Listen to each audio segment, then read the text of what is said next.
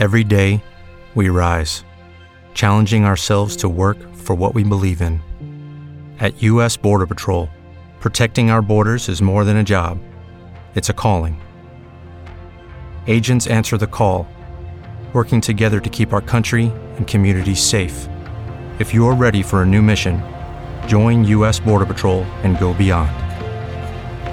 Learn more at cbp.gov/careers.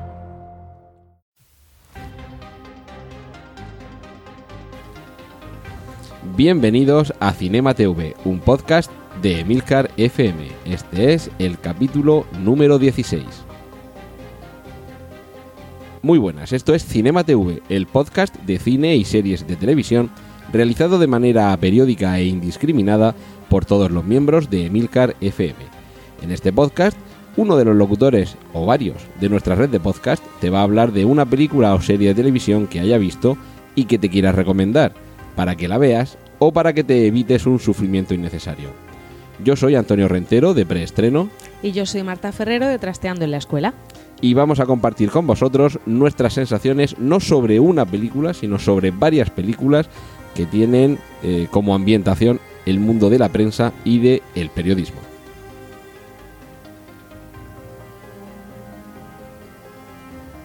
Pues como estábamos diciendo, no vamos a presentar una única película, Marta, sino que vamos a hablar de toda una familia, todo un subgénero, no en sentido peyorativo, sino clasificatorio, de películas que centran su atención en el mundo del periodismo. Que hay que ver lo que atrae ¿eh? lo del periodismo al cine, por lo menos a Hollywood. Yo es lo primero que te iba a preguntar, porque tú Mm. como periodista ves que la vida del periodismo y de los medios de comunicación sea tan apasionante como para que haya tantas películas. Hombre, yo creo que es una profesión que en determinados momentos sí que da juego por aquello del estrés, de la última hora y de tal, y sobre todo también porque te da juego para hablar de historias reales, de cosas que han pasado de verdad y, en fin, eso creo que es muy atractivo para Hollywood.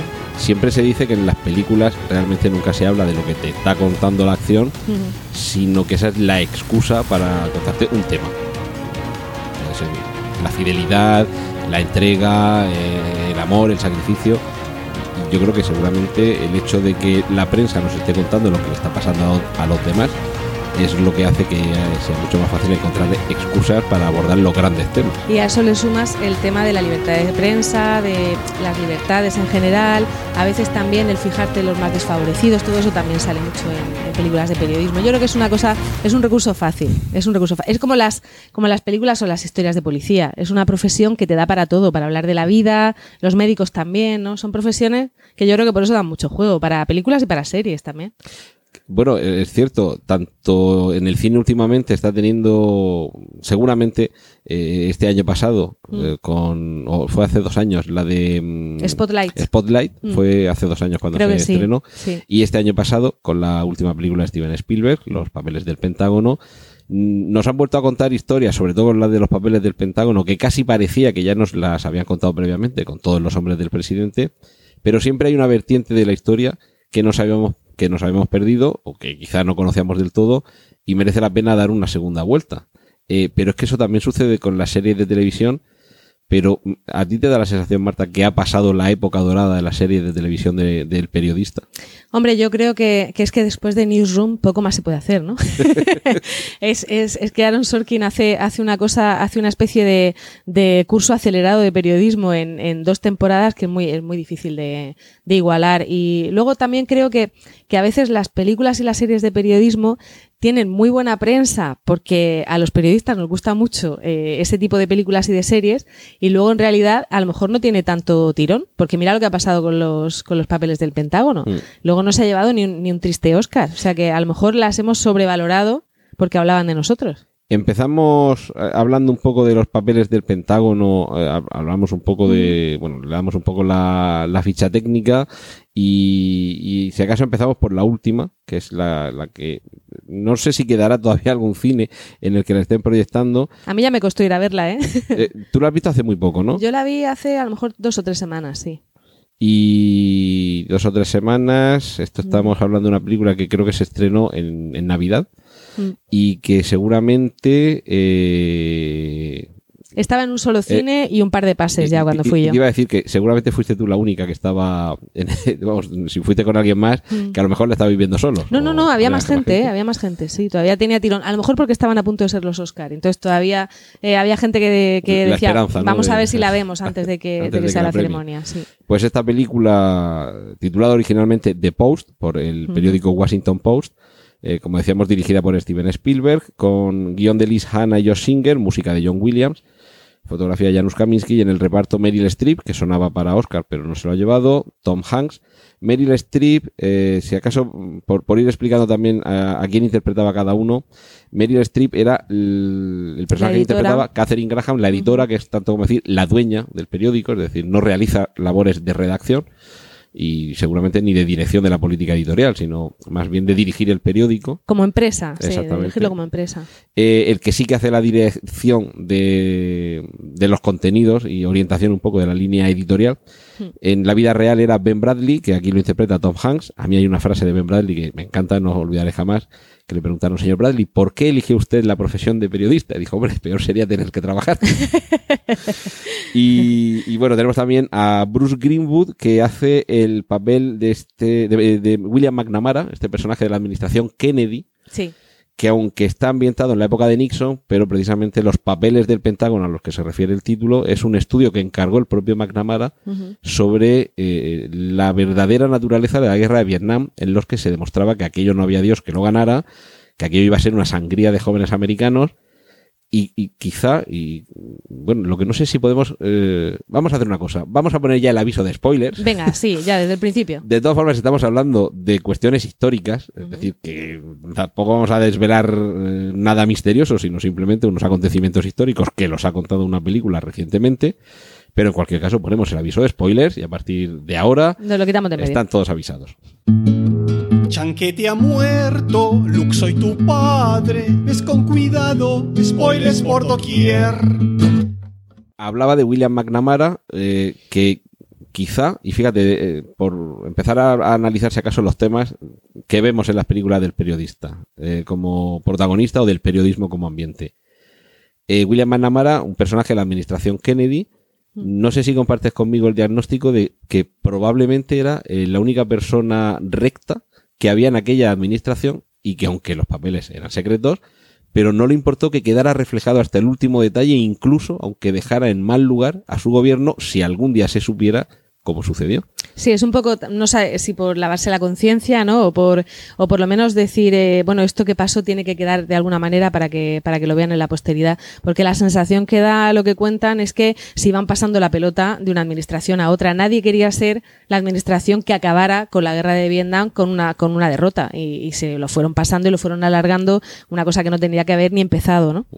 Lo que pasa que, bueno, aquí en España quizá esto quede demasiado lejos, aquello de guardar un informe sobre lo que de verdad pasó, aunque nos deje en mal lugar, pensando que esa información pertenece al pueblo, que para eso ha pagado a la administración, para que obre bien o mal. Y este señor dijo, bueno, de- no, no mañana, pero dentro de 25 o 50 años, cuando se considere, que se sepa de verdad lo que pasó. Y no sé hasta qué punto te parece a ti, Marta, que realmente en el fondo de casi todas las grandes historias en el cine de periodismo, siempre hay, como en todos los hombres del presidente, un garganta profunda sin el cual no que- habría historia. Es que en realidad las grandes exclusivas siempre se dice que no las consigues, te las dan. Porque verdaderamente eh, lo que hace un periodista para conseguir una exclusiva es tener fuentes que se fíen de él y que en algún momento, porque les interesa o porque no pueden aguantar más el remordimiento, según el caso, pues te lo cuenten. Pero en realidad las exclusivas es muy raro que seas tú quien, quien las encuentre. Eh, son ellas las que te encuentran a ti. Y en cualquier caso, la mayoría las veces te la encuentras a lo mejor por casualidad, ¿no? Por casualidad o porque alguien quiere que te las encuentres, que yo creo que es la mayoría de los casos. Hay otro, otra película muy reciente, quizás vamos a hacer un repaso cronológico inverso, que es Spotlight, película del año 2015. Ahí sí parece que, que es una- un caso de alguien que busca, que busca una información. Eh, es por, por analizar esa diferencia. Dirigida por Thomas McCarthy, guion del propio Thomas McCarthy y Joe Singer, música de Howard Shore y fotografía de Masanobu Takayanagi. Qué bonito. Este señor es, es un gran fotógrafo de, de- de- de dirección artística y de iluminación en el cine, que hasta ahora yo creo que nunca había oído hablar de él. Y tenemos en el reparto también de lujo Mark Ruffalo, Michael Keaton, Rachel McAdams, Liv Schreiber, que aquí interpreta al, al nuevo director del Boston Globe, el periódico que destapó todos esos casos de abusos a niños por parte de la Iglesia Católica de Boston. Mm. Y tenemos también a John Slattery, Stanley Tucci, Brian Darcy, en fin, tenemos un, un reparto nutrido. Y en este caso, eh, en los papeles del, del Pentágono, lo que tenemos es alguien, como lo que decía Gila, de eh, alguien ha matado a alguien, alguien que le dice a alguien, aquí hay chicha. Y aquí, en el, por el contrario, en Spotlight, que literalmente significa eh, foco en el sentido de foco de luz, como una Mm. linterna que apunta e Que era el, ilumina un punto el equipo de investigación del periódico, ¿no? Exacto, es como un suplemento en el que dedican un equipo de investigación periodística que solo se dedica a un, a un procedimiento en el que investiga durante mucho tiempo. Mm. Claro, mm, ¿qué medio se puede permitir tener a media docena de trabajadores empleados solamente en investigar un único caso? ¿Eso es inviable? Vamos a ver, eso, es- eso tanto Spotlight como los papeles del Pentágono hace que te dé mucha envidia eh, cosas que funcionaban antes y que funcionaban a lo mejor en Estados Unidos. Yo aquí no sé si han funcionado alguna vez. Y es, por ejemplo, en el caso de, los papeles del Pentágono, al final, por lo que sale adelante toda la historia, es porque sabes que los lectores van a apoyar al Washington Post, cosa que ahora mismo no te ves a, no te ves a ningún periódico que se pueda fiar de que sus lectores le apoyen, ¿no? Es así de triste. Y en el caso de, de Spotlight, es alucinante que un, que un periódico tenga, de un periódico de una ciudad, ni siquiera es un periódico eh, que tenga, eh, bueno, en Estados Unidos eso es un poco Sí. eh, relativo, ¿no? Pero al final es un periódico de una ciudad que habla de un caso de una ciudad y que tengan un, eh, recursos suficientes para tener un equipo de seis personas que están eh, prácticamente todo el día investigando una sola cosa, Durante meses. que si te sale bien es un pelotazo, pero si no te sale bien has, has perdido el tiempo eh, y has perdido muchísimos recursos. Es alucinante y, y- y es algo que debería, que debería valorarse mucho más. Eso, eh, por, por aclarar un poco, cuando te referías, Marta, a un periódico de una, ciudad, Mm. por traerlo un poco al, al caso español, estamos hablando no de El Mundo, El País o el ABC, que digamos serían peri- periódicos nacionales en el sentido de que aunque tengan Mm. su sede en Madrid, no son el periódico local de Madrid. Exacto. Sería más bien el caso de We are actuaries. In a world filled with unpredictability, we use our math skills to navigate uncertainty. Actuaries make a difference in people's lives across industries and the world. Actuaries have the freedom to work anywhere, and according to US News and World Report, we're the 25th top paying career. Make an impact as a fact seeker and a truth teller. Use your math skills for good as an actuary. The world needs you. What if you could have a career where the opportunities are as vast as our nation, where it's not about mission statements, but a shared mission? At U.S. Customs and Border Protection, we go beyond to protect more than borders from ship to shore, air to ground, cities to local communities. CBP agents and officers are keeping people safe. Join U.S. Customs and Border Protection and go beyond for something far greater than yourself.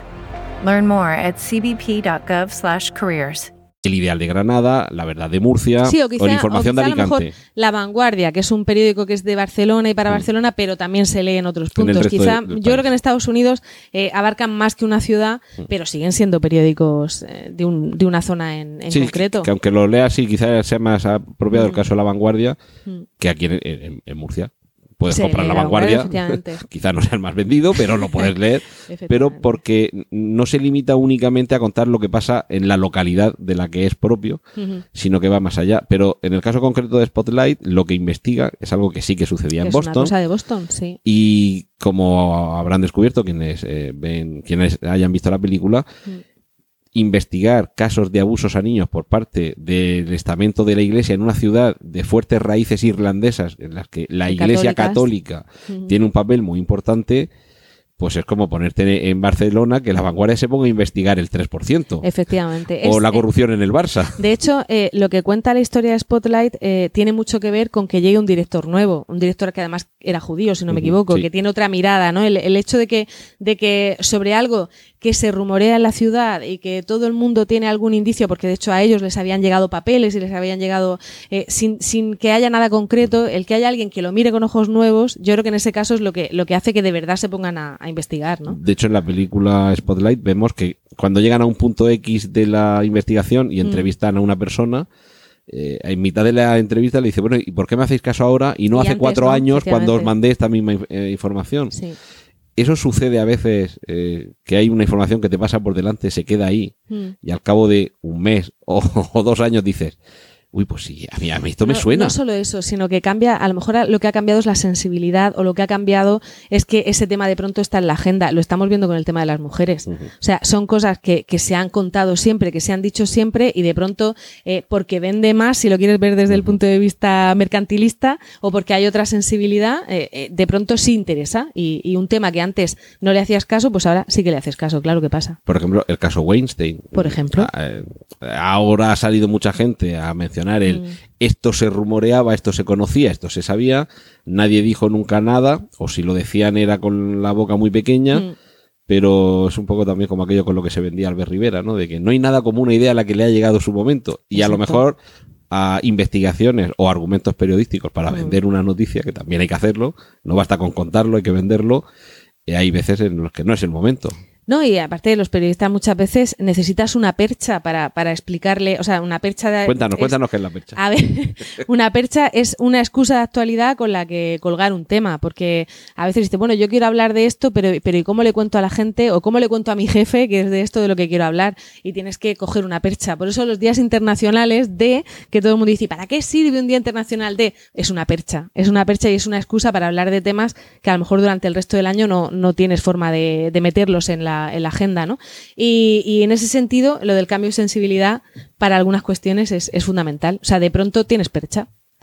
Porque ha pasado en otro país o porque, pues eso, ahora mismo para cualquier caso de acoso o de abuso habría percha en España.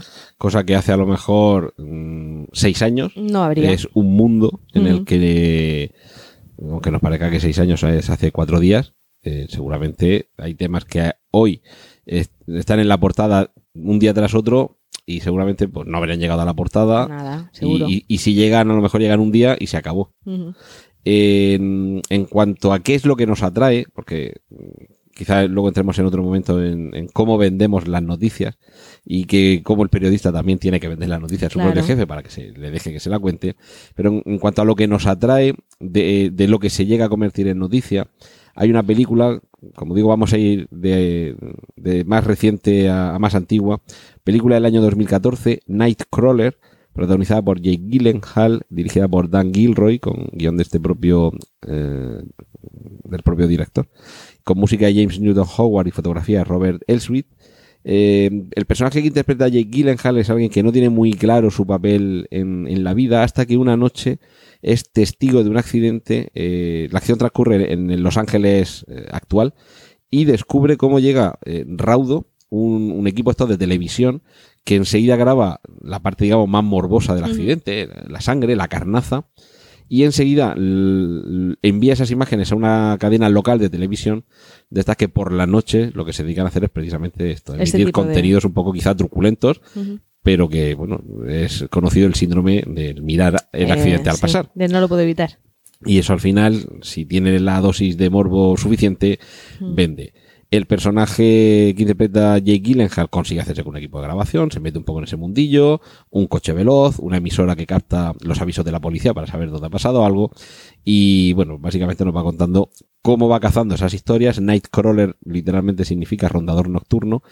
Y, y le va vendiendo las noticias a René Russo, que es la presentadora de uno de estos canales, que además está un poquito en horas bajas y claro, llega un momento en el que le dice, eh, tu momento ya pasó, estás vendiendo las noticias de los accidentes de tráfico a las 3 de la mañana. Así que vamos a tratarnos bien y vamos a sacar partido el uno del otro. Eh, la carnaza, el amarillismo, Ujú. eh, los contenidos moralmente incluso discutibles.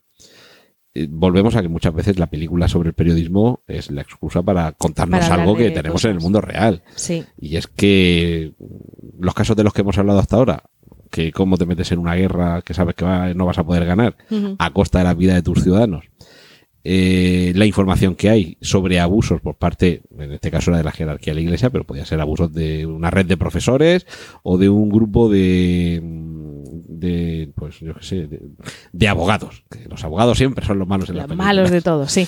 pero aquí mm, lo que tenemos es que el malo es el propio espectador. Es el propio espe- espectador el que con su consumo de unos contenidos que seguramente atentan contra el- los principios más elementales de dignidad de quien ha sufrido esos males, eh, es la excusa para, para vender.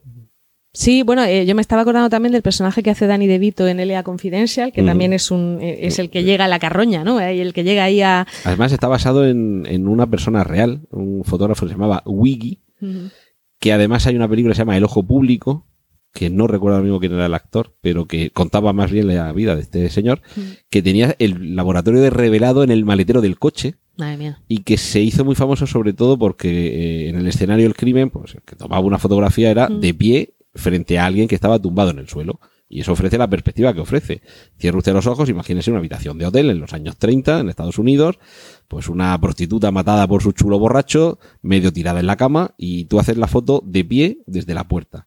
Pues este señor lo que hacía era montaba un trípode sobre la cama, colgaba la cámara del trípode y te ofrecía una fotografía en perspectiva cenital que, que, claro, nadie había Era hecho nunca una fotografía ¿no? de un crimen así.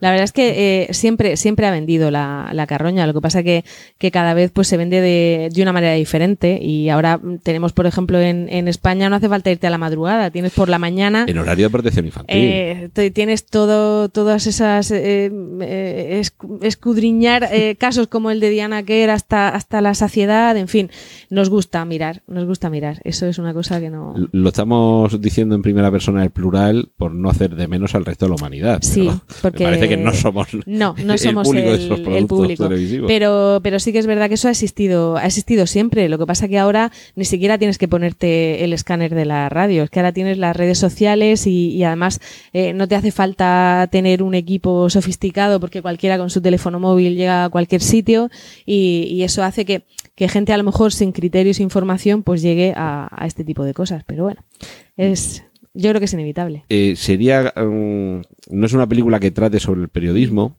pero la película Tesis de Sí. Amenábar, su primera película, finalizaba justo así. Se habían encontrado las cintas que grababa el personaje de Eduardo Noriega, que mataba gente delante de la cámara, Mm. y eh, las iban a emitir en televisión. Nos advertían De que eran que contenidos eran muy duros. Contenidos muy duros, pero veamos a todo el mundo en el hospital donde estaba finalmente el personaje que interpretaba Fele Mm. Todo el mundo escuchando esa advertencia, además una advertencia larga, era como, Sí. a ver, que nos curamos mucho en salud, que esto que vaya a haber ahora es una cosa muy fea y muy mala, que puede ir, sí, mucho rollo, pero eso es casi el tráiler antes de la película, es decir, ¿cómo será lo que me van a poner? Pero es un poco como cuenta también el primer capítulo este famoso de Black Mirror, ¿no? Que al final todo el mundo no puede evitar el, el ver la, la televisión cuando emiten eso. No sé, a mí me estaba, me estaba recordando a lo que al, al final, me parece que es de Sangre y Arena, que también dice, eh, al final rugía la bestia, el público, no me acuerdo Sí. exactamente de la frase, ¿no? Pero es eso, es que el público a veces es así. Pero bueno, íbamos a hablar de periodistas. volvemos, de- volvemos al, al pan y circo. íbamos a hablar de películas de, de periodistas. Pues mira, película de periodistas, en este caso de periodistas televisivos, hay un programa muy famoso en Estados Unidos que se llama 60 Minutos, que en el año 1999 se estrenó una película que adapta uno de los asuntos que trataba uno de los especiales de ese programa. La película se titula El Dilema, la dirige Michael Mann, la protagonizan Al Pacino y Russell Crowe. Y de fondo era la entrevista que se le hace a un trabajador de una gran tabacalera, que lo interpretaba Russell Crowe, que desvelaba que efectivamente se añadían sustancias adicti- eh, adictivas a los cigarrillos. Mm, Volvemos a lo de que al final es alguien de dentro. De hecho, el título original de Insider, lo que significa es eso, el, el de dentro, eh, es alguien de dentro el que destapa la verdad. Es que no hay forma de acceder desde fuera a las, a las grandes verdades que se nos ocultan. Hombre, a mí una cosa que me, que me sorprende, bueno, me sorprende, que te choca por, por, porque no estás acostumbrada tanto en Spotlight como en los archivos del Pentágono, es al periodismo antes de Internet. Eh, que yo creo que en ese caso es que mm, a lo mejor no había otra manera. Ahora yo creo que hay más maneras de llegar dentro de, de las cosas. Pero en los dos, bueno, yo me acuerdo en Spotlight cuando se ponen a revisar todos los anuarios. Dices, tu madre mía, eso es un disparate, libro por libro, buscando un caso. O, o cuando en los papeles del Pentágono se ve cómo necesitan una fotocopiadora para volúmenes y volúmenes de. de- bueno, ahora mismo. Es, y, cómo es un van ordenando los papeles por el suelo y por mesas. eh, eh, al final ahora esto es, es Wikileaks, es un, Claro. es un pendrive de, con terabytes de, de documentación que, que lo que pasa es que lo duro es bucear en los datos. O sea, yo creo que ahora más que, más que un insider lo que necesitas es un informático. Es que, claro, el- esa labor que, por ejemplo, veíamos en los papeles del Pentágono, que se repartían en casa del personaje que interpreta Tom Hanks, de Ben Bradley, pues para ti este puñado de papeles, para, Sí. porque estaban desordenados. Y había que tratar aquello de medio organizarlo. Como si fuera un puzzle. Claro, eso mm, quizá eh, lo veamos en la película El Quinto Poder, eh, esta película que nos contaba un poco lo que sucedió con, con Wikileaks, que le hacía de Julian Assange el actor Benedict Cumberbatch. Sí. Y veíamos que, claro, en lugar de suministrar pues media docena de cajas de papeles, suministraba una cantidad de miles de gigas Claro. de datos que aunque el ordenador te permita hacer búsquedas por cadenas de texto inteligentes y más o menos, vamos a buscar por aquí, vamos a... Pero sigue siendo una, capaz, una cantidad tan grande de información que es que está- tampoco hay forma de sistematizarlo. Claro, el, el problema ahora es eso, es que, es que de pronto te pueden enterrar en papeles y en datos. Por eso, por eso los periodistas ahora tienen ese, ese colectivo que hizo los Panama Papers y tal, que, que lo que pasa es que se reparten el trabajo, porque si no es imposible. O sea, ahora mismo tú- a ti te, te entra una filtración de ese tipo y lo que necesitas es gente que te ayude a mirar y que además miren desde diferentes perspectivas, que, que es lo que pasa con, con los Panama Papers, que mira gente de diferentes países buscando eh, pues famosos distintos ¿no? y, y políticos diferentes, cada uno de su país, a ver qué es lo que encuentran. De hecho, en el, en el caso mm, de los papeles de Wikileaks, fue precisamente también un consorcio de varios periódicos, si no recuerdo mal, era el Guardian, que es británico, creo que era el New York Times eh, estadounidense, y no sé si había algún otro más, eh, que no solo era el repartirse el trabajo de analizar, y, otro, creo que había otro alemán, pero seguramente sería Bild, seguramente. Eh, el trabajo no solo de analizar, sino de presentar, porque con, el, con determinadas informaciones, quizá estamos ya en ese, en ese punto que puede que fue- fuera el prólogo a la posverdad, en que quizá no valga con que un único medio salga con una noticia, sino que tiene que estar respaldado, digamos, por la garantía que te da la solvencia, no de un único medio de un único país, sino de varios medios, eh, evidentemente solventes e importantes, de distintos países, que entre ellos dicen, sí, vamos a respaldar esta investigación, vamos a respaldar esta, esta noticia, Mm. Porque en muchas ocasiones es que dice, bueno, pero esto, esto es verdad, esto se, Claro, se si lo ha inventado alguien. un solo periódico no te lo crees, ¿no? Bueno, la verdad es que no tiene nada que ver la investigación que se puede hacer ahora con la que se, con la que se hacía antes. Y yo creo que ahora el problema es eso, que, que el, el insider, la persona que te sopla la exclusiva, lo que te da es un, es un pendrive con muchísima información que a lo mejor ni siquiera la persona que te lo da sabe muy bien qué te está dando y allá te las apañes. y allá te las apañes. Y bueno, claro, de hecho, en, en la película esta del Quinto Poder, una de lo- uno de los conflictos que tenían los periódicos era que no les daba tiempo a verificar si Claro. la información mm, eh, era solvente y si al liberarla podían poner en peligro la vida de, por ejemplo, de espías, de agentes secretos, que desvelando su identidad pongas en peligro su vida. Y, y, claro, al final te la tienes que jugar y en ese caso se la jugaron. Eh, y ahí volvemos a los dilemas morales. Por publicar una noticia puedo poner en peligro la vida de alguien. Claro, bueno. o de alguien es, porque no era Sí. solo de una persona. Hombre, eso en los papeles del Pentágono sí que se lo plantean y llegan a la conclusión de que no, de que no hay ningún problema, pero, pero sí, hay veces que, que te arriesgas a eso, claro. nos, nos ponemos un poquito menos intensos Venga. para hablar de una película que, bueno, yo creo que casi todas las películas de las que vamos a hablar hoy tienen su, su parte importante, pero quizá está, sobre todo hasta ahora hemos estado hablando de películas que adaptan un, Un hecho real. Un hecho real. Y ahora vamos a hablar de una película que se titula The Paper, aquí en España Detrás de la Noticia, película del año 94, dirigida por Ron Howard, con guion de David Coeb y Stephen Coeb, música Randy Newman y fotografía John Seal. Volvemos a encontrarnos a Michael Keaton, que lo teníamos en, en Spotlight.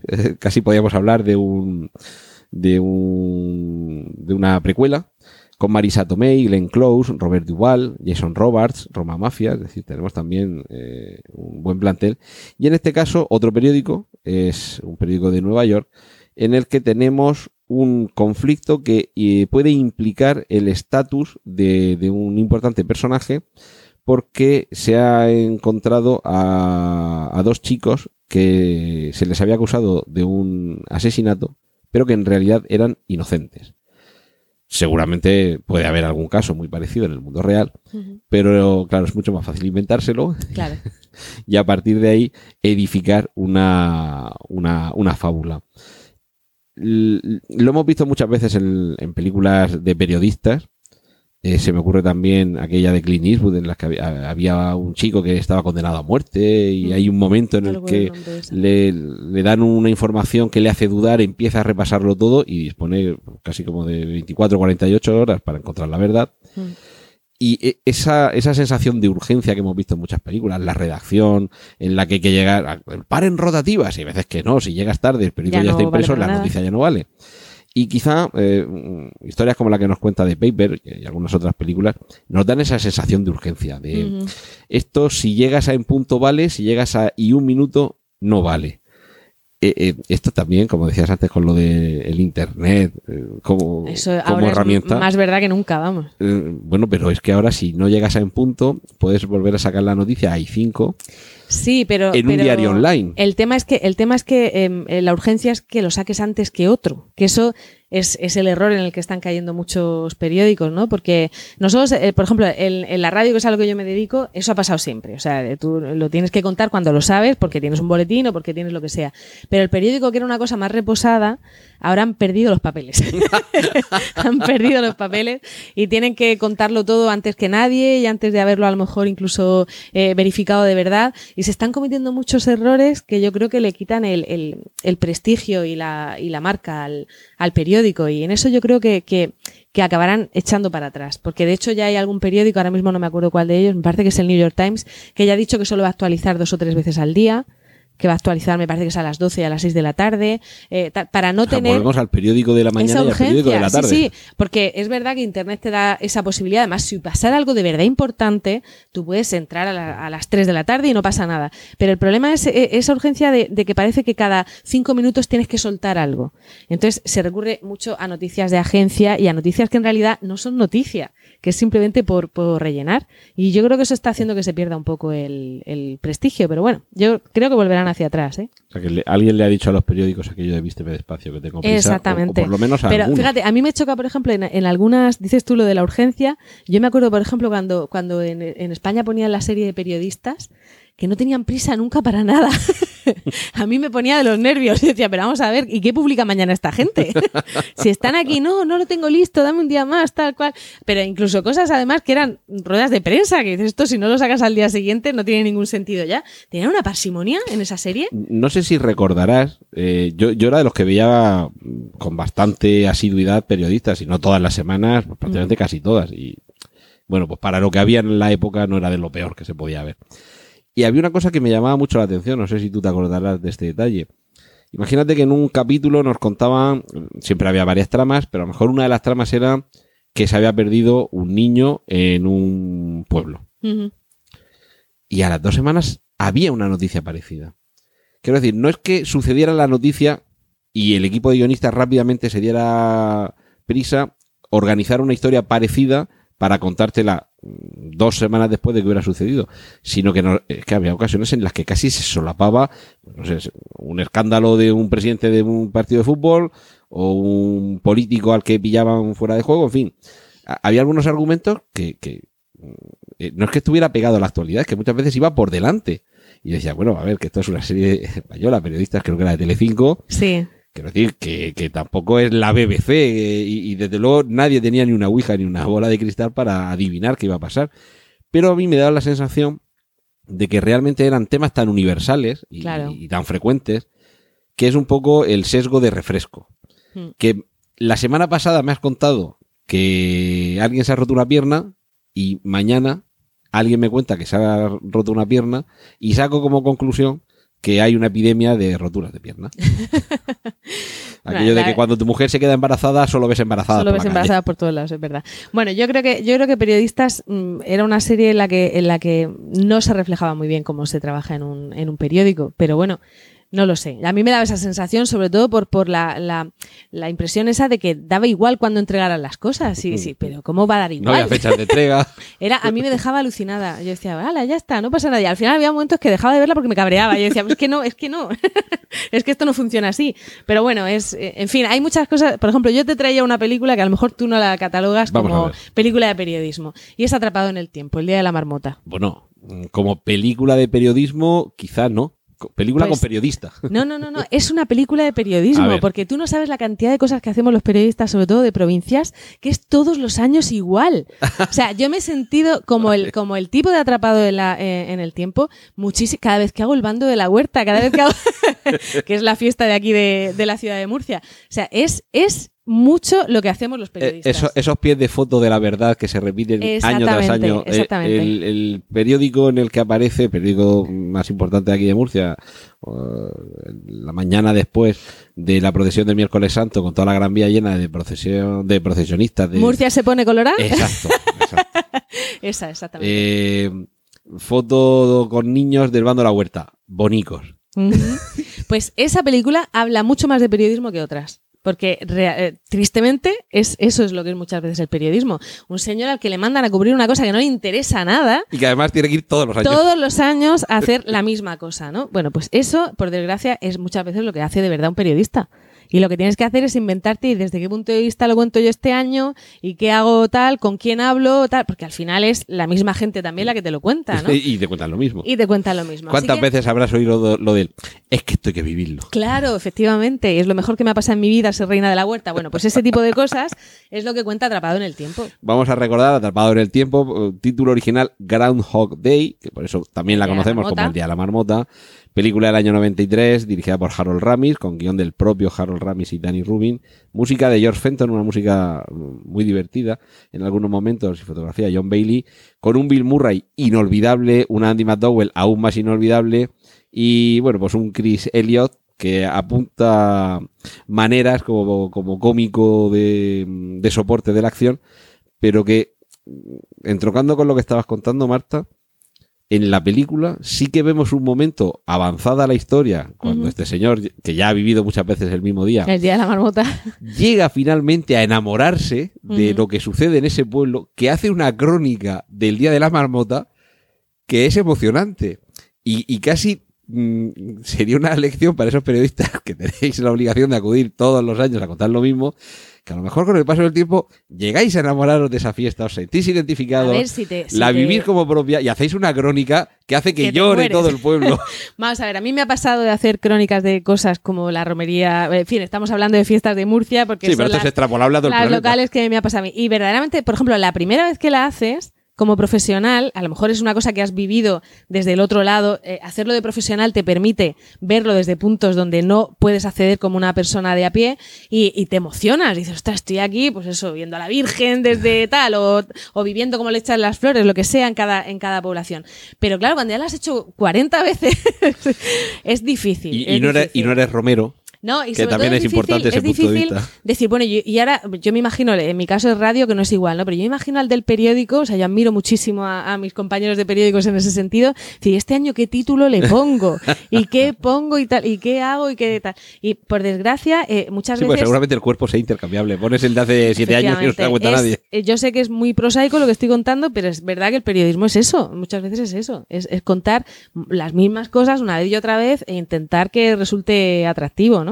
Bueno, o sea, aquello de contarle a la gente que ha muerto Lord Hamilton cuando la gente no sabía que Lord Hamilton estaba vivo. Exacto, pero en este caso es un puntico diferente.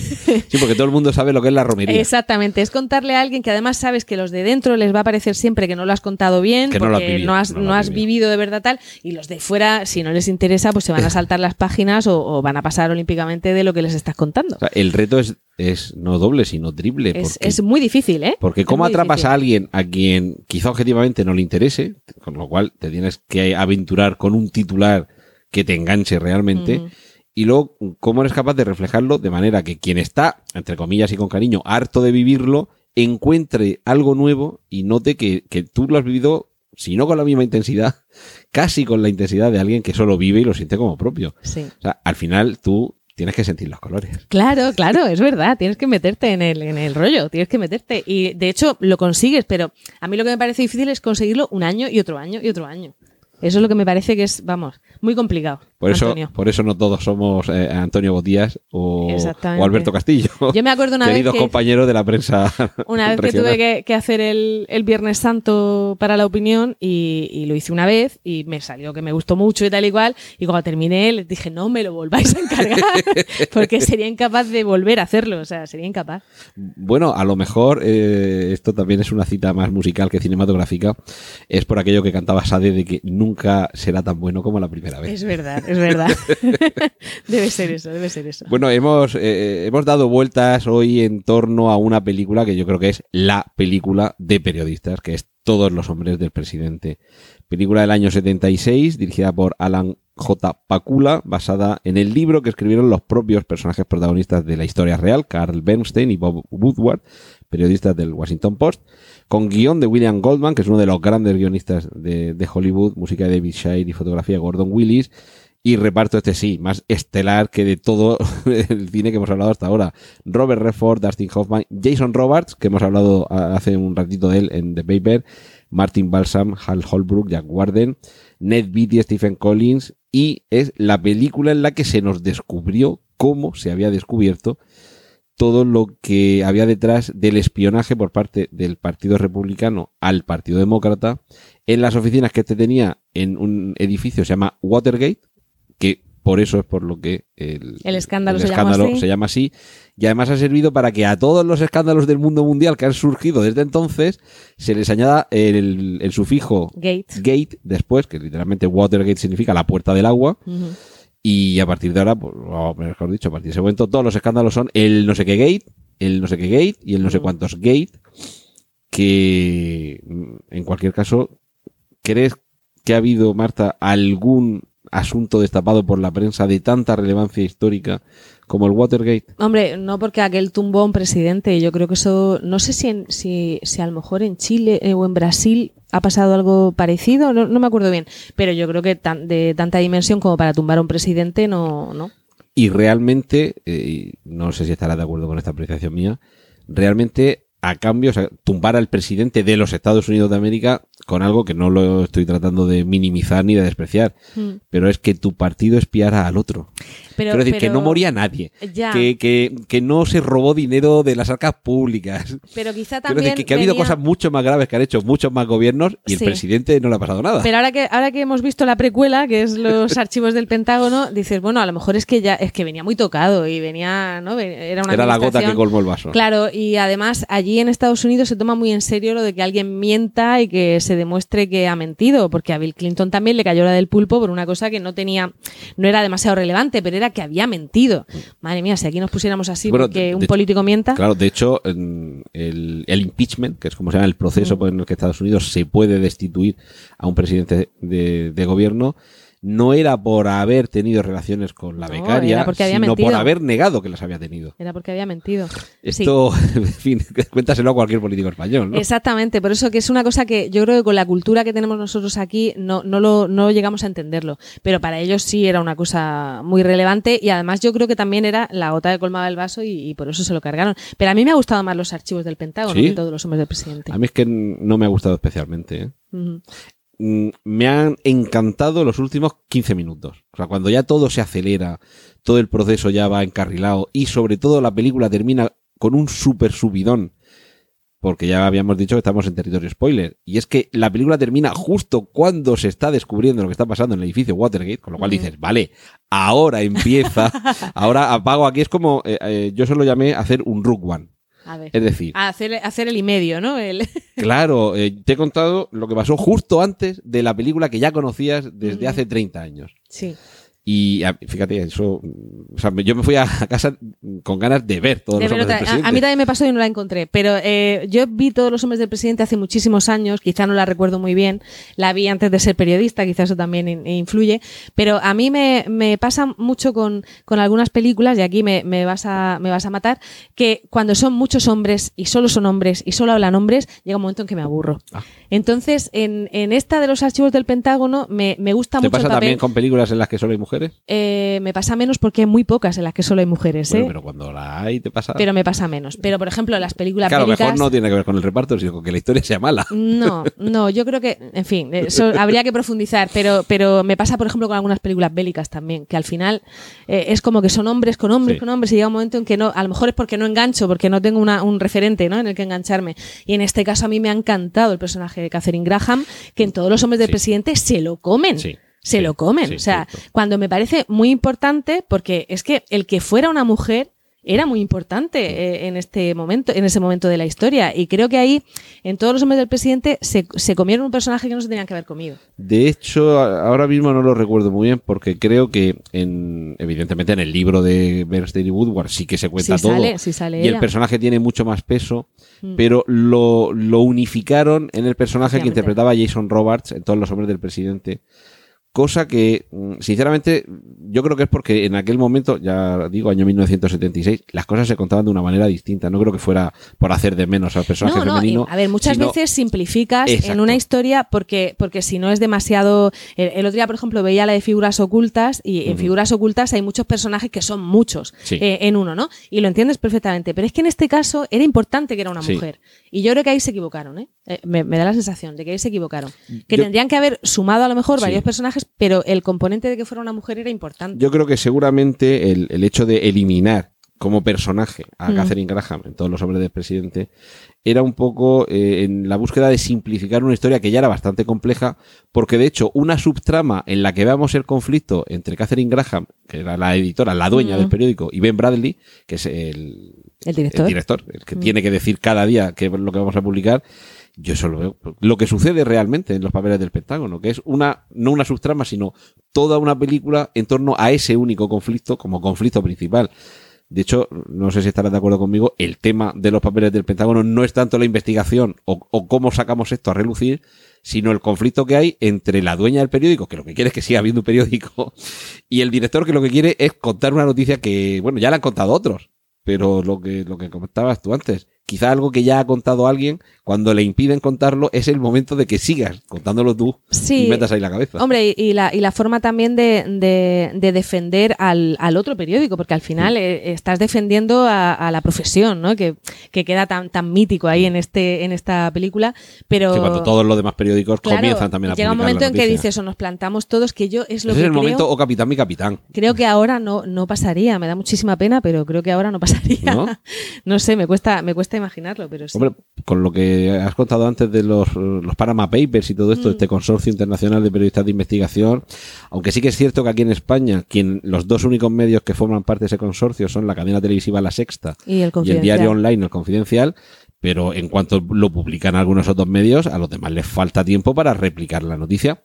Evidentemente citando el origen, que es, eh, es justo reconocer el mérito de quien se lo ha currado, Sí.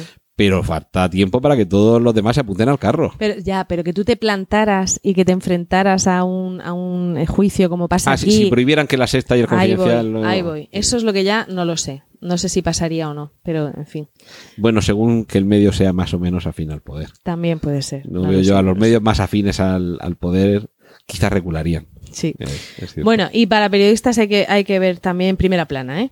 Que esa nos la hemos saltado, que es una de las antiguas. Bueno, es que nos quedan todavía unas cuantas. ah, ¿eh? sí, madre pero, mía, pero ¿y cuánto tiempo tenemos? pero sí, llevamos, llevamos unos 45 minutos y estamos más o menos a Ah, mitad. ¿eh? Vale, vale, vale. Entonces podemos comentar alguna más todavía. Muy bien. Sí, eh, mira, por ejemplo, una que no te gustó. A ver. La Dolce Vita. La ¿Por qué no te gusta la Dolce Vita? Pues, pues eh, no sé, no, no le veo tampoco. Vamos, sí, es, el, es la que la que creó el, el, el nombre, la denominación de paparazzi y todo esto, pero no sé, no sé hasta qué punto habla de periodismo. Cuéntame tú qué opinas de la, de la peli. Bueno, recordamos la Dolce Vita, de, de las pocas películas que conservan su título original en la mayoría de los idiomas, que es en italiano La, La vida dulce, película del año 60 de Federico Fellini, con guion del propio Fellini, eh, música de- del magistral Nino Rota y una fotografía que yo creo que ha marcado época, estilo, un hito en, en la representación de determinado tipo de vida de personas, que era Otelo Martelli.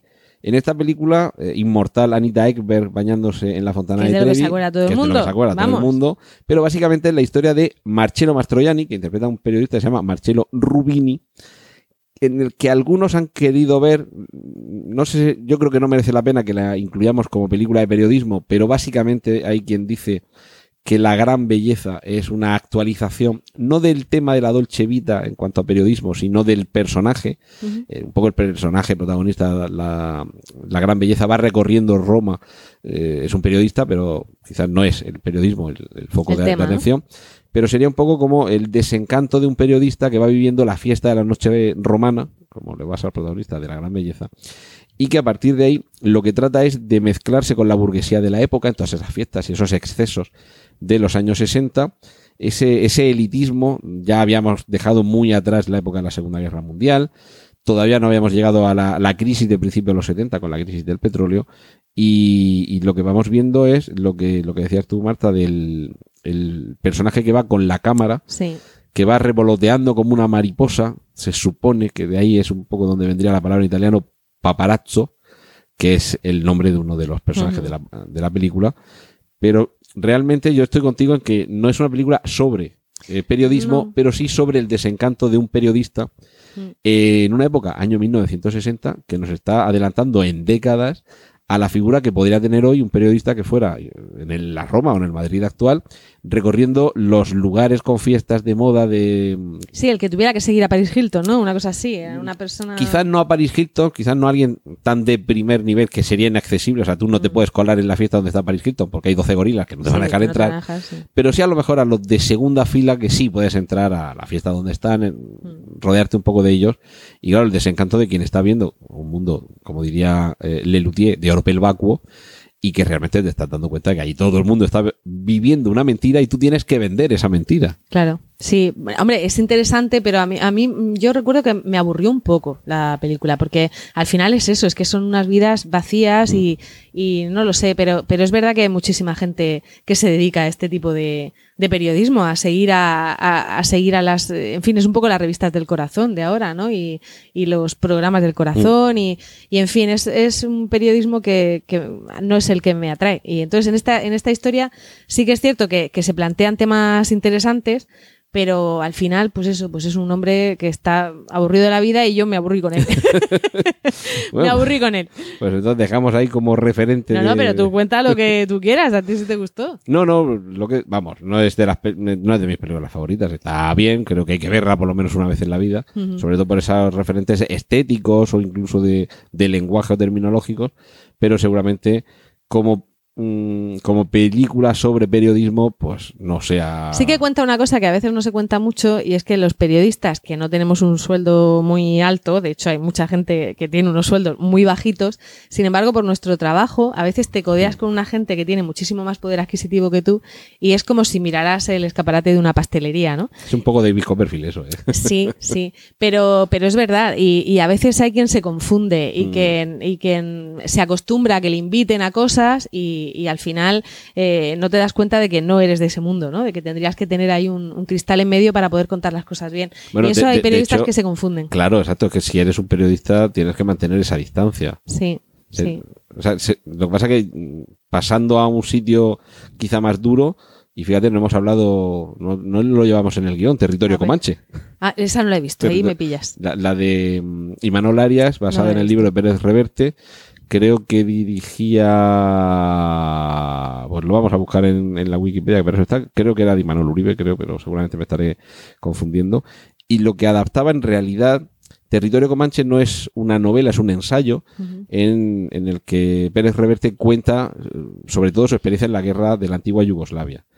Y la película lo que hace es poner en clave narrativa bastantes de las cosas que se nos eh, están relatando en ese ensayo y, y el problema ahí es cómo mantener esa distancia, no cuando los que están a tu alrededor se lo están pasando bien, sino cuando se lo están pasando mal, Claro. cuando están muriendo y cómo mm, no bajar la, la cámara con la que estás eh, grabando cómo están matando a alguien o cómo alguien está muriendo si, si tú eres un ser humano, aquello de si nos pinchan nos sangramos, pues si tú ves cómo alguien está sufriendo, eres capaz de seguir rodando sin que se te empañe el visor de la, de la cámara. Por cierto, Gerardo Herrero era el, ¿Era el el director? sí.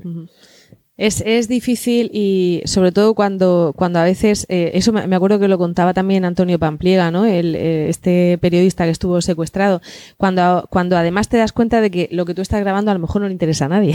Bueno, que es lo triste ahora, ¿no? Que, que muchas veces el que se está jugando la vida para ir a un, a un país en el que están en guerra para contarlo, luego aquí no se lo compran. Y entonces, ¿y para qué? ¿Para, qué he ¿Para qué estado me doy yo? a jugarme la vida? Exactamente, ¿para qué he ido yo a jugarme la vida? Eh, o a lo mejor podía haber estado haciendo otra cosa con, con, esa, con esas personas y, y- y lo que yo he grabado no, no le interesa absolutamente a nadie. Y ahora es lo que está pasando, ¿eh? Yo creo que, yo creo que tenemos saturación también ya de conflictos y de todo y interesa Ya cada da vez menos. Interesa cada vez menos. Pues estamos hablando antes de La Dolce Vita, ambientada en, en Roma, película del año 60 de Fellini, y vamos a ir todavía un poquito más atrás en el tiempo, año 1953, Vacaciones en Roma, película dirigida por William Wyler con guion de Ian McLellan Hunter y de Dalton Trumbo, que no estaba acreditado, pero era él, el autor de la El historia. Por, por merced de la caza de brujas que le impedía, como decían en la película Trambo, no es que no me dejen escribir, lo que no me dejan es, Es firmar, con mi nombre. lo que no me dejan es que me lleve el rey. Pero bueno, se, se llevó el Oscar al mejor guion. Música de George Auric y fotografía de Franz Planner. También una de esas películas que establecen diversos mitos visuales del séptimo arte, como es Gregory Peck y Audrey Hepburn en La En Vespa, la Vespa. seguidos de nuevo por el paparazzo, por el protopaparazzo que Ujú. interpretaba Eddie Albert y que iba siguiendo los avatares de una princesa de un pequeño país centroeuropeo que se iba a vacaciones, a pasar unas vacaciones en Roma y, Y se que- escapaba de y la vigilancia de palaciega. Aquí eh, la idea es que está viviendo un romance con el personaje que Mm. interpreta Gregory Peck. Están segui- siendo seguidos por el reportero que va a hacer ahí el reportaje de su vida. Y claro, aquí lo que tenemos es el conflicto de- del posado robado. Claro. Es decir, el, yo sé que nos van siguiendo y nos van haciendo el reportaje Mm. de fotos. Ella no lo sabe, pero claro, llega un momento en el que los sentimientos afloran y volvemos a lo que estábamos hablando antes, cuando se disipa esa distancia entre el periodista y la noticia. Sí, eso, eso pasa también incluso con, con los políticos, que a veces eh, cuando tienes una relación cercana, porque has ido a muchas ruedas de prensa y les conoces personalmente, cuando te llega el momento de decir algo malo de esa persona, Te cuesta. te cuesta, ¿eh? Te cuesta, te cuesta trabajo. O sea que eso, yo creo que eso pasa todos los días. Y hay periodistas que lo llevan mejor y periodistas que lo llevan peor. Yo lo llevo muy mal, por ejemplo, pero hay gente que, hay gente que no, hay gente que además lo considera parte de su trabajo y le da hasta, le da hasta vida, ¿no? El, el- el hablar, no hablar mal de alguien, sino el descubrir algo malo de alguien y, y sacarlo y tal. Yo lo paso fatal. Hombre, me imagino que si tienes una relación estrecha con ese alguien, fatal no, lo tienes que pasar peor. Claro, porque al final sabes que, que le va a hacer daño y, y dices, joder, estoy, y, y me ha tocado a mí, o le ha tocado, pero, pero bueno, es eso, sí, bueno, es sí, difícil. siempre puedes pasarle la noticia a otro. A otros sí, también. pero sí, es difícil, es complicado. Bueno, hablábamos antes de Nightcrawler, esta película de Jake Gyllenhaal, sobre cómo nos gusta el, el- el morbo de cuando a alguien le está pasando algo, algo malo y, y verlo. Y hay un antecedente, claro, más de medio siglo anterior, que es El Gran Carnaval, título original Ace in the Hole, película del año 51 de, de, de Billy Wilder, con, con guion del propio Wilder, junto a Lesser Samuels y Walter Newman, música de Hugo Friedhofer y fotografía de Charles Lang Jr., fotografía en blanco y negro. Las últimas películas de las que hemos hablado eran todas en, en blanco y negro, lo digo por si hay gente que cuando ve que la película es en blanco y negro ¿Ya no le gusta? ya no le gusta, como le pasó a un amigo mío que ve a su sobrino y dice, ¿qué estás viendo? Dice una película vieja, Terminator. Y ya no quise preguntarle si era la 1 o la 2. Es que si dice que es la 2, ya me mata. Madre mía. Pero bueno, en esta película protagonizada por Kirk Douglas, con Jan Sterling, Robert Arthur y Porter Hall, vemos la, la historia de un periodista mm, sin escrúpulos, y en el caso del protagonista de Nightcrawler, Jake Gyllenhaal, no es que no tenga escrúpulos, sino que es un poco, que a él le da un poco igual, porque en la vida no tiene tampoco así un objetivo demasiado claro. Eh, en este caso sí que tenemos al personaje que interpreta a Kirk Douglas, que es alguien realmente eh, un poquito deleznable y que además, al, al ser un alcohólico, pues está atravesando un periodo personal muy complicado. La cuestión es que, eh, obligado a trabajar en un pequeño periódico de Nuevo México, un día descubre que hay este típico accidente que hemos visto muchas veces en el cine, en el que alguien se queda atrapado en un agujero, en una mina, hay que rescatarlo. Bien, pues la cuestión, y de ahí ese título en español, que me parece vamos, totalmente apropiado, el gran carnaval es el lío mediático que se monta a la hora de eh, hacer la cobertura de ese rescate. Y claro, muy rápidamente este periodista, ya hemos dicho dos veces, pero lo decimos una tercera, sin escrúpulos, ve su gran oportunidad, que es aprovecharse de cómo vender esa noticia que evidentemente a muchos preocuparía, la integridad, la, la seguridad y la vida de esta persona, pero claro, él ve ahí su oportunidad de oro. Dice, aquí me voy a forrar. Exactamente. Eh, yo me imagino que más de uno le habrá pasado esto por la cabeza, el aprovecharse de un tipo de noticia más o menos luctuosa y sabedor de que hay mucha gente que le va a encantar, aprovecharse de ese tirón mediático y de audiencia, pero o eso es flor de un día, quiero decir que si eres el gran periodista que descubrió, que cubrió desde el primer momento eh, un suceso de ese tipo, eh, o te quedas ya encasillado para siempre en ese tipo de noticias. Yo, yo creo que en España ¿Cómo tenemos... pasas de ahí a ser un gran cronista parlamentario? por Yo creo que en, que en España tenemos ejemplos de gente que se dedica solo a eso, a, a- a sacar porquería y, y a estar siempre al pie del cañón. ¿Que cómo pasas luego a ser un periodista serio? Yo creo que no quieren pasar a ser un periodista serio porque se gana bastante menos. Así que, ¿para qué? O sea, vamos, yo estoy, estoy pensando ahora mismo en, en los que hacen el, el, El sálvame. el- el- no, no, no estaba pensando en Salvador, estaba pensando en, en Espejo Público y en, y en el programa de Ana Rosa, que hay gente que se dedica a sacar sucesos continuamente y, y continuamente tienen exclusivas y continuamente tal, y se dedican a eso. Se dedican a eso. A, a- y, y hay cosas que, que, que ponen en peligro la investigación de los casos y les da igual. Y les da exactamente igual. Todo por la audiencia. Sí, a mí, a mí eso es una cosa que me deja perpleja. O sea, el otro día, el otro día leía, por ejemplo, que, que hablando de la manada, del, del caso de la manada, que en Inglaterra no te dejan hablar de un caso hasta que no está juzgado. Bueno, es que quizá allí no tarden los casos en ser juzgados 20 años. También puede aquí. ser, también puede ser. Pero es verdad que dices, es que al final estás perjudicando el, el caso, porque muchas veces, por, por querer acusar, eh, como en este caso a, a la manada, a lo mejor cuando llegan ante el juez, el juez ya está harto y dice, dice a lo mejor no son tan culpables y, y- y estás siendo contraproducente, ¿no? O sea, a mí me parece que, que con casos que no están todavía sentenciados habría que ser muchísimo más cuidadoso. Bueno, también habría que tener aquí en consideración cuando es el mundo rosa, por decirlo de alguna forma, el que destapa un caso bien gordo. Y me estoy acordando de las bolsas de basura a las que se refería Maite Zaldívar, Ah. que supusieron el tirón de la manta que tapaba gran parte de todo lo que se cocía en Marbella. Mm. Gracias a un calentón en un programa rosa por querer perjudicar a tu ex, pues terminaron todos en la cárcel. Pero bueno, lo, ella. lo de- lo del 3% también fue un calentón de, un- de- en mitad de un... Vostès tenen un problema y aquel Eh, este problema claro, claro. sí- Y, o sea, al final muchas veces eh, es eso, el que, el que, eh, el que filtra una exclusiva, lo que decíamos antes, alguien cabreado. Suele ser alguien muy cabreado. O sea, muchas veces cuando en las en algunas investigaciones sobre un asesinato, un robo, por ejemplo, eh, se, pregunta eso de, mm, o sea, se hace eh, esa indagación de, pregúntate eh, qui prodest, ¿a quién beneficia? Eh, sí, sí. En ocasiones no es que a ti te beneficie que se sepa, sino pregúntate quién está más cabreado ahí Eh, dentro. sí, sí. Y en el caso, por ejemplo, de, de la política, yo creo que es así. Que muchas veces es alguien muy cabreado. muy Bueno, cabreado. siempre se ha dicho aquello de que hay, eh, ¿cómo es?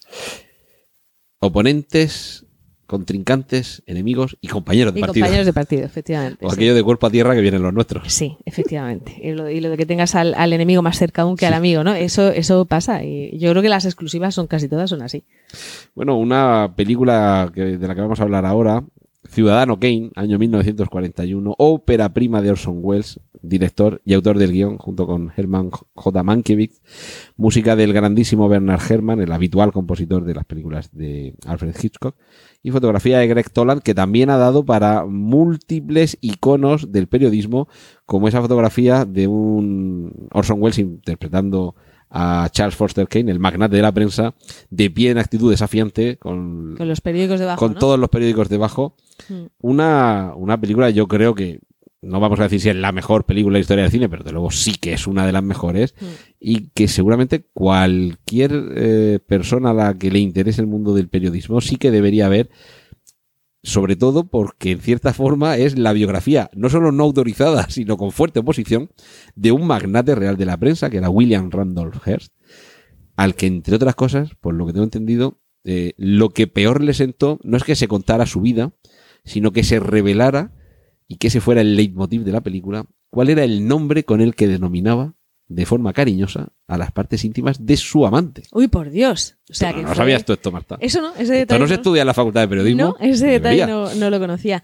Eh, sí, la verdad es que la verdad es que esa película cuenta cuenta muy bien eh, cómo- Ascenso y caída.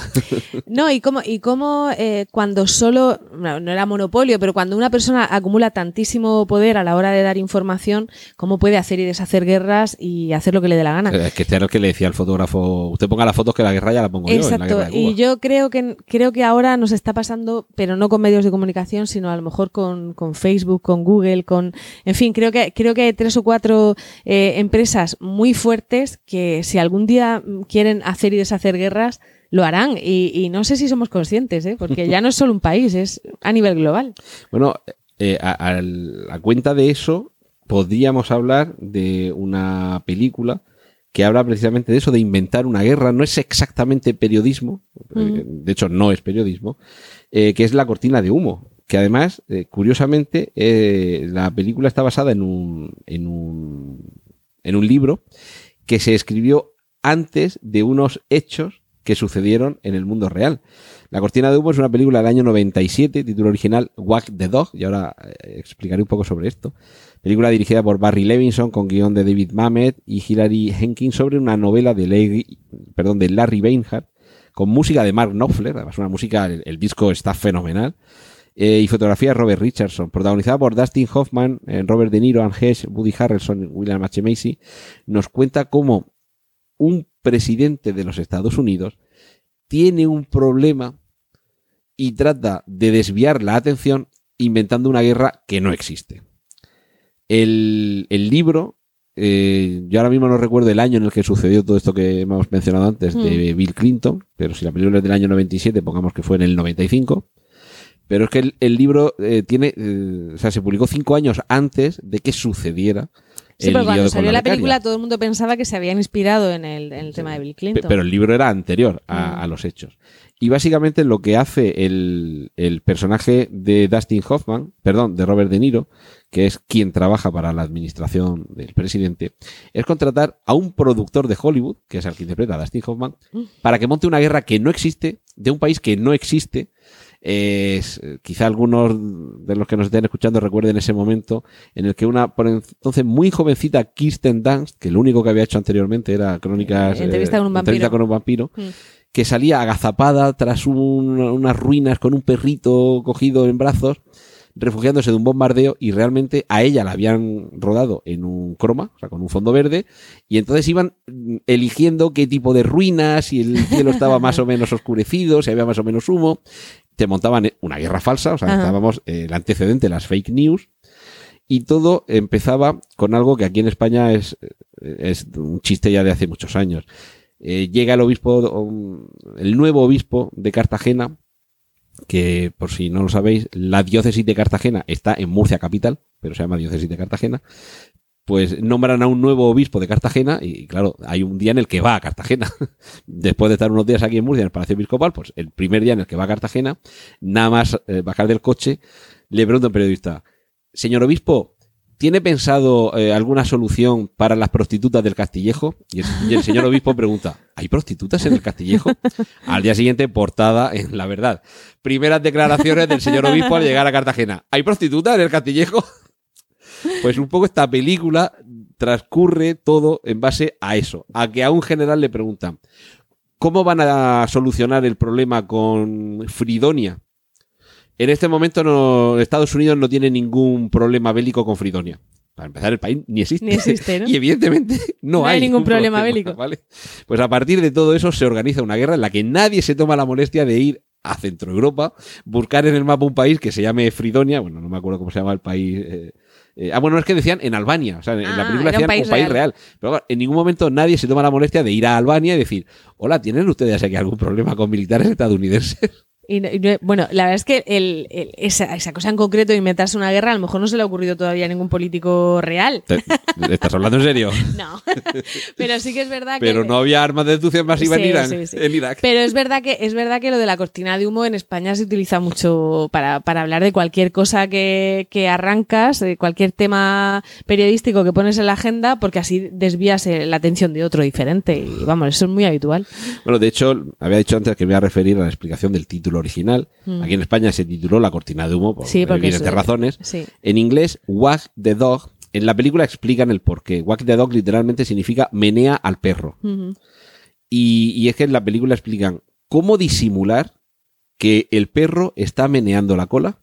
Menea ah, al meneas perro. al perro, claro. Es, es una cortina de humo, sí, efectivamente. Es, es la misma, es el mismo juego de palabras parecido. Eh, quizás no está centrado específicamente en el mundo del periodismo, pero sí Mm. en cómo te venden desde el gobierno una historia. Y es que realmente pues a nadie se le ocurrió plantarse en Albania y decir, pues mire, yo es que aquí no veo la aldea esta bombardeada con la con mira, con una, un perrito cosa, en la... una cosa que se hace muchísimo y, y- y se ve como una cosa muy normal es que eh, desde cualquier eh, institución, cualquier administración, tanto ayuntamientos como comunidades autónomas, eh, organizan todos los días un montón de convocatorias, un montón de convocatorias. Si los periodistas tenemos que ir a todas esas convocatorias, no tenemos tiempo para investigar absolutamente nada.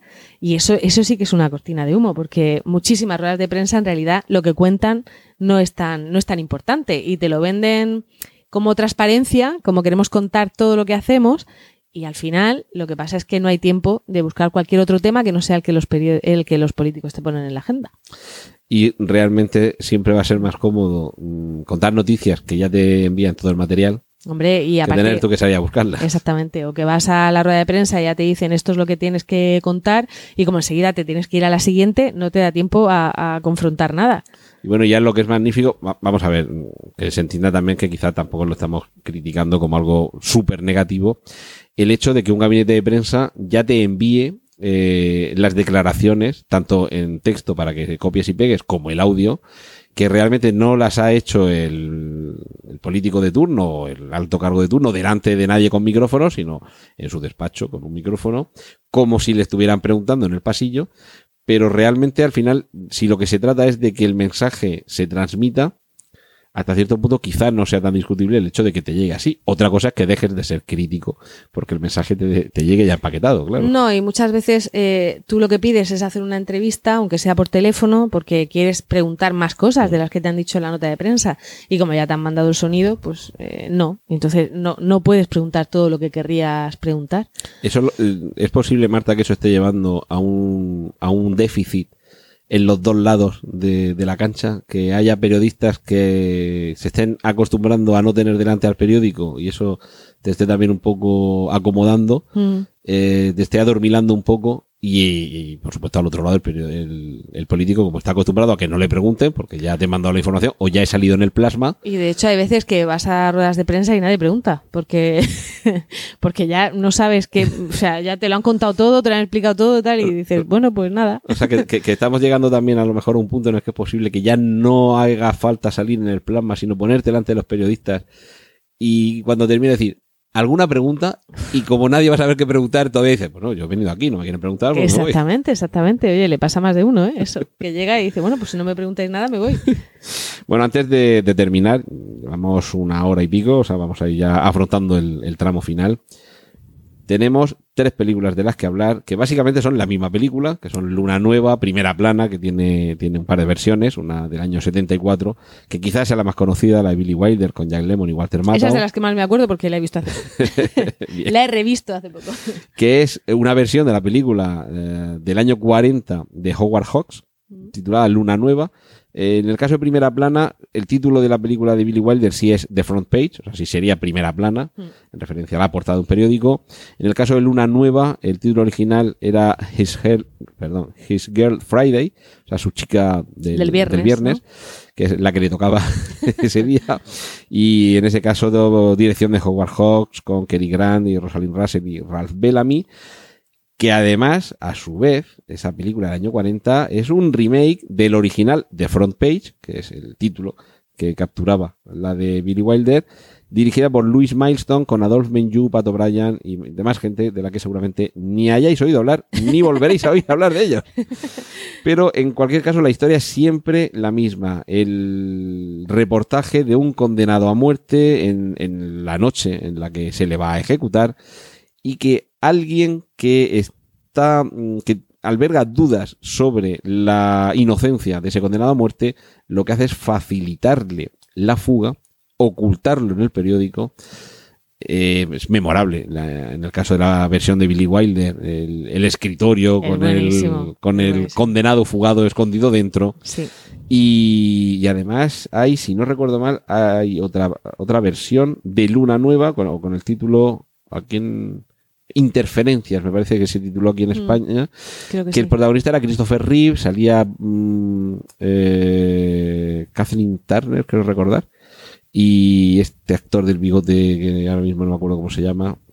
Con tantas pistas. Con, sí, eh, este, eh, es que me sale Bob Lancaster, pero no es No. Bob Lancaster, este de los años 70 tan famoso. Tom Berenger, no. No, no, el- no, un poquito más mayor.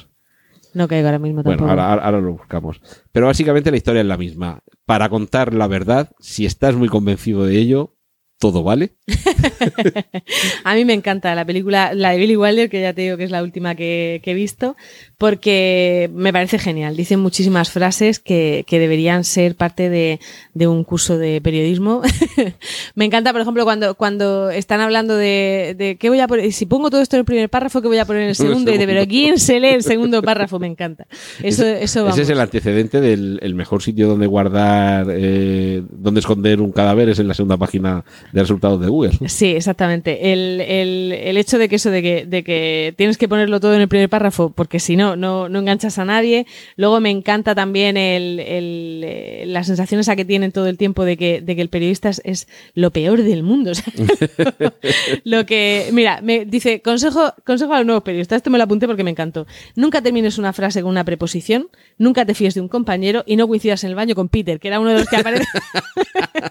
Eso era consejos de Walter Matthau, Eh, ¿verdad? con- consejos que le da, me parece que no, que era ya, que era ya Lemon a- al periodista joven, como al becario que tienen por allí, le dice nunca coincidas en el baño con Peter, me encanta. Bueno, claro, Peter era el personaje. Peter era de- el, el de Walter personaje. Matthau. Bueno, el caso es que era la- deleznable como casi todos los personajes que interpretaba el- Walter Matthau. A mí Walter Matthau me parece impresionante también. había una actriz, no, sé- no recuerdo quién era, pues, si- si Charisse, alguna de estas clásicas, que decía que Walter Matthau tenía cara de cama deshecha. Sí.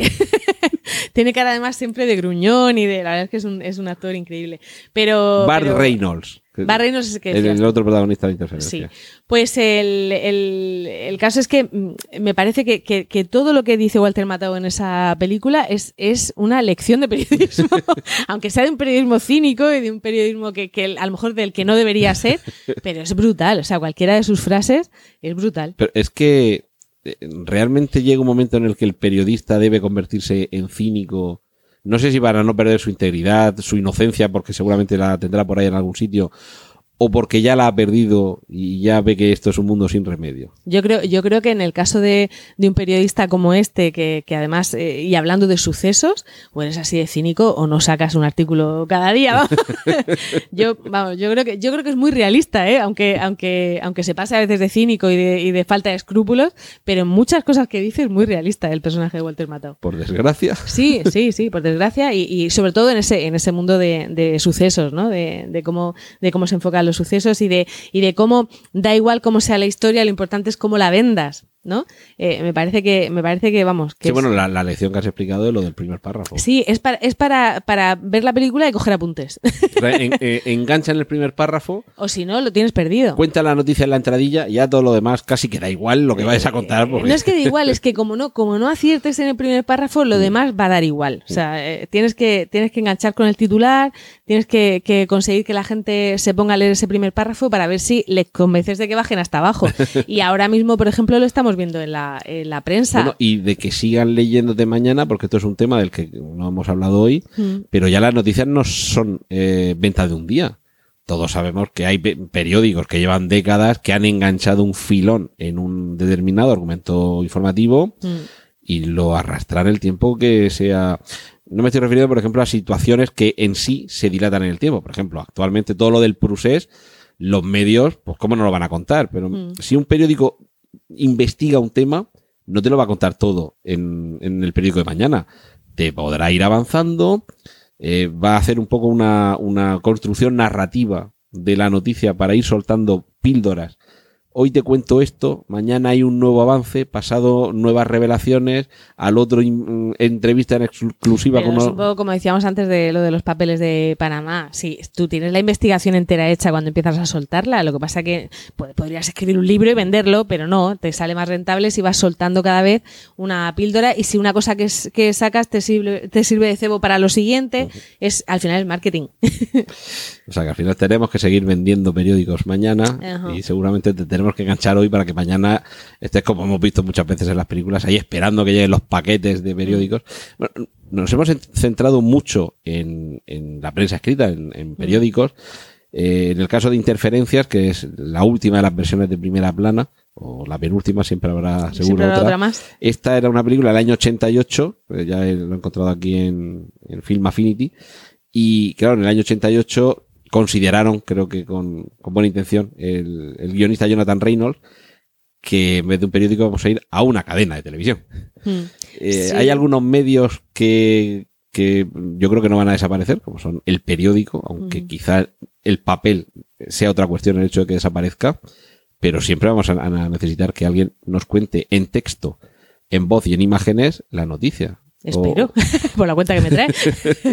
Espero que sí. Eh, hombre, por ejemplo, en, en la en- en Newsroom, que lo hemos comentado poco, la, la serie esta de, de Aaron Sorkin, es una es también un programa de televisión. Y a mí, por ejemplo, en esa, en esa serie me sorprende mucho eh, la cantidad de producción que son capaces de hacer cada día. Porque yo creo que que hay programas, por ejemplo, en España, como, como El Objetivo, como eh, Salvados, que es una vez a la semana, que sí te puedes currar tanto un tema, pero ellos es todos los días, todos los días. Y, y me parece que, no sé si será real, porque creo que, creo que el guionista fue, fue, trabajó en un, Sí. en un show de televisión y que se ha inspirado un poco en la realidad, pero me sorprende muchísimo. De todas formas, yo siempre trato de ponerlo en, en, en- en escala no, y no llevarlo a, a cómo sería aquí en España, porque aquí en, es- en España somos 40 y algún millones Ya. de habitantes, mientras que en Estados Unidos son 270. Mm. Entonces, el mercado no es el mismo. Lo que hablábamos al principio del periódico del Baltimore Sun, que no solamente se lee en Baltimore, pues evidentemente es como si La Vanguardia, que se lee fuera de Barcelona, en lugar de leerte, pongamos, dos millones de lectores, te leyeran 20. Evidentemente, estás vendiendo unos cuantos periódicos más, estás teniendo Sí, unos cuantos sí. anunciantes que te dejan un poco más dinero, eh, porque sus anuncios se ven mm, en, en Mm. más, eh, en más casas, en más Sí, y hay más temas también, pasan más cosas, claro, en más, más personas pasan más cosas, pero, pero Bueno, sí. The Newsroom, por, por recordar, es una serie de televisión que creo que tuvo solamente dos temporadas. Sí. A ver, temporada, años 2012-2014, o sea que efectivamente serían pocas las temporadas. Eh, creada por Aaron Sorkin, que es también el. Bueno, además ahí fue también director, que él no, no siempre era director, pero bueno, sobre todo el guionista que conocimos todos con El ala oeste de la Casa Blanca, ganador de un Oscar, si no recuerdo mal, por la red social. Y que recordaremos sobre todo por ese Jeff Daniels, que era el, el presentador principal, el, presentador, gran sí. protagonista, que era como un, un edificio de una intachable solidez moral, que uno decía en el ala oeste de la Casa Blanca, quiero votar a Bartlett, quiero que exista Bartlett para votarlo. Y en el caso del, del personaje de, de- de Jeff Daniels, del presentador, dices, es que yo quiero que haya un Iñaki Gabilondo así, porque evidentemente Sí. Iñaki Gabilondo está De todas a años formas, en luz la, de en la serie, eh, al final, la, la que es más intachable es su productora, que es la, es la mujer de la que él está enamorado, y, y te da la sensación. Emily Mortimer. Sí, de que él lo que quiere es estar al nivel de lo que ella, de lo que ella espera de él, ¿no? Que de hecho al- eh, hay un momento en la serie en el que se lo dicen, le dicen, Mm. si a ti lo que te pasa es que estás pensando todo el tiempo si esto va a estar a la altura de las expectativas de ella. Pero verdaderamente, o sea, dan unas lecciones de moral, eh, o sea, dan como cuatro o cinco en cada capítulo. Tremendo, de ética del periodismo. Igual que, igual que Walter Matao hay que coger apuntes de esto más todavía, Sí, ¿eh? pero uno por cínico y el otro quizá por, Y el otro eh, por todo lo por contrario. idealista. Sí, sí. Mm. Aunque quizá un, un idealismo no llega a ser el buenismo zapateril, que eso estaba completamente alejado de la realidad, pero este por lo menos dices, eh, quizá luego no lo pueda aplicar en el mundo real, pero lo que sí puedo es defenderlo. Sí, ¿no? Y, y luego eh, te explican muchas, muchas cosas del periodismo de investigación, por ejemplo, que es algo que yo no he hecho nunca y que no, no sé cómo se hace en la práctica, que, es muy interesante. Hay un momento en el que están eh, eh, intentando confirmar una exclusiva que, tienen y te van explicando cómo hay un equipo que es el que investiga la, exclusiva y otro que permanece completamente ajeno para que cuando la tengan del todo hecha sean imparciales, no hayan estado metidos dentro de, la historia. Me parece que le dicen el equipo rojo o algo así al, otro que, permanece ajeno. Y es, es muy interesante, ¿no? Ver cómo, eh, cómo no se, entre ellos no se hablan para no contaminar al, al, al otro equipo y cómo van, eh, cada cosa que, que van eh, descubriendo tienen que confirmarla con un par de fuentes y aún así bueno, eso, ponenlo de spoiler, ponlo de spoiler por ahí. Aún así se equivocan, ¿no? O sea, que, que a pesar de que, de que tienen todos esos, eh, esos mecanismos de, de refrendo, se equivocan.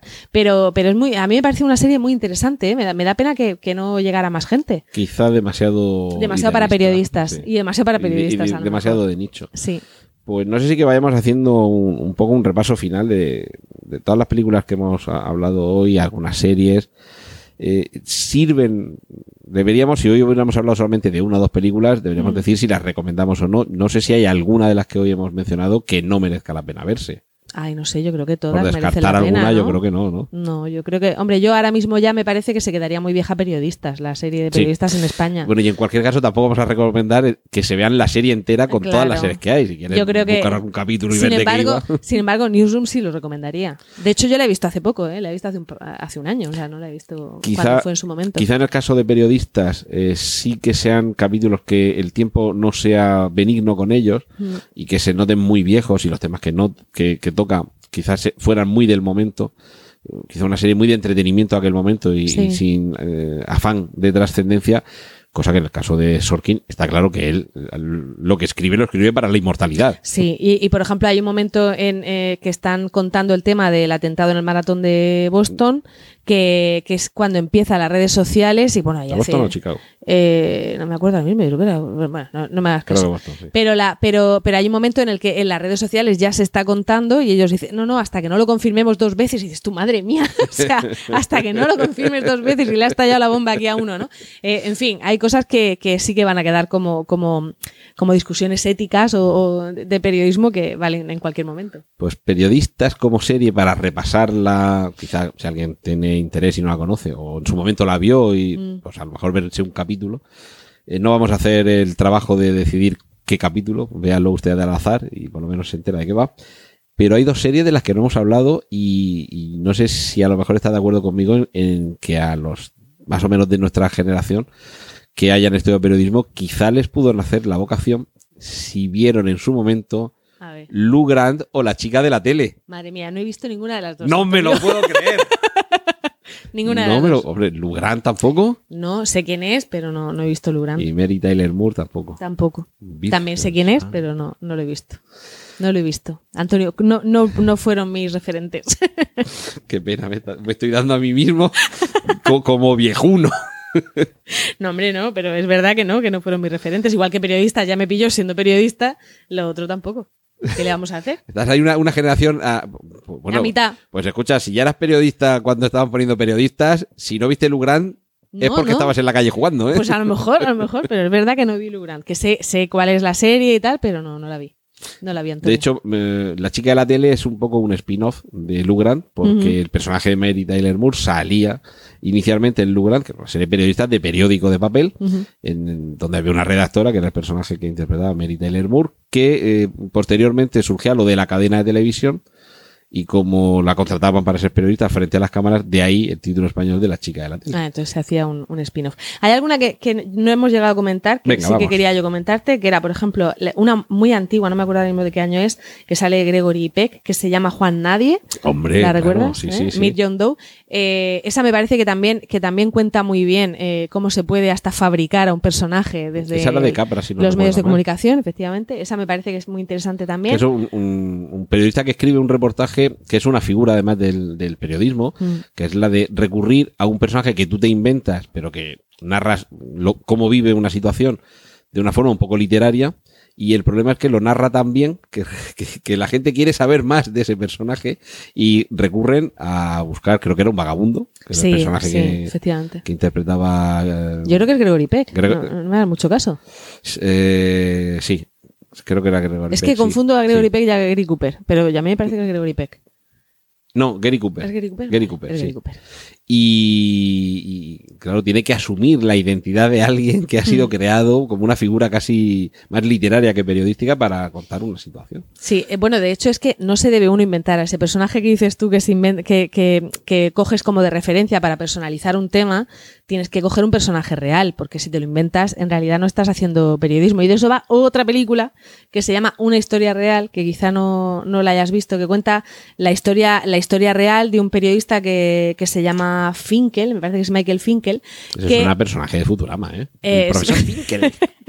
bueno, pues este, este, este personaje, que, que es un personaje real, es un periodista, Michael Finkel, sí, es un periodista que eh, se va a África, no me acuerdo ahora mismo el, el país, a contar una historia de esclavitud, habla con siete u ocho personas que han tenido eh, esos problemas y lo que hace él es que cuenta la historia como si fueran una sola persona, para darle más fuerza al personaje.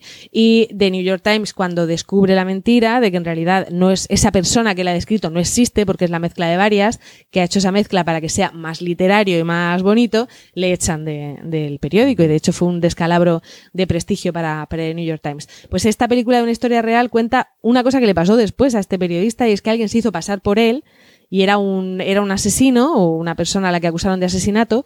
Y, y entonces eh, hay un momento en el que en el que entablan relación los dos y al final él escribe un libro con la historia de, de la otra persona. Es, es un poco flipante. La película no es muy allá. Sí, sí, es un poquito enrevesado. Como sí. película no es muy allá, pero claro, como es una historia real, pues la verdad es que sí que te llama bastante la atención. Ya digo, no la recomiendo tanto como película como la historia de, de este periodista que, que te, te- te indica que no puedes inventarte un personaje, ¿eh? ni, ni John Doe ni, Ni nadie. ni un esclavo de África. Mira, con ese mismo tema, eh, me acabo de acordar una película que se titulaba Héroe por accidente, que la dirigió en el año 92 Dustin Stephen Hoffman, Frears, ¿no? que era Dustin Hoffman, efectivamente había un accidente de avión, eh, la periodista era Gina Davis y se veía, las cámaras captaban a alguien que salvaba a otras personas de ese accidente y solo se tenía la silueta. Realmente había sido el personaje que interpretaba a Dustin Hoffman, que era pues, un va- un vagabundo, borracho, en fin, algo problemático y evidentemente pues no es especialmente atractivo físicamente no vendía bien. Pero aparecía eh, Andy García, que en aquel momento estaba de bastante buen ver, eh, con, con esa pinta que pone él así como De de, buenecico, de humilde, con las cejicas así levantadas, que parece un cachorrico que pide Mm. cariño. Y claro, todo el mundo se enamoraba de ese personaje que efectivamente recibe el agradecimiento y el favor del público, pero que era un impostor. Bueno, y ya en el, en el bonus track, ¿se puede decir? Sí, sí, sí. Superman y Spiderman, por Dios. Son periodistas los dos. Eh, sí, quizá ahí, Spiderman fotógrafo, pero... el periodismo no sea el Ah, elemento pero, hay esencial, que- pero si uno habla de, de, de películas de periodistas, tiene que salir tanto Clark Kent como Peter Parker. Mm, Fíjate, veo tu bonus track y lo subo a, ¿A a- a doble bis. A ver.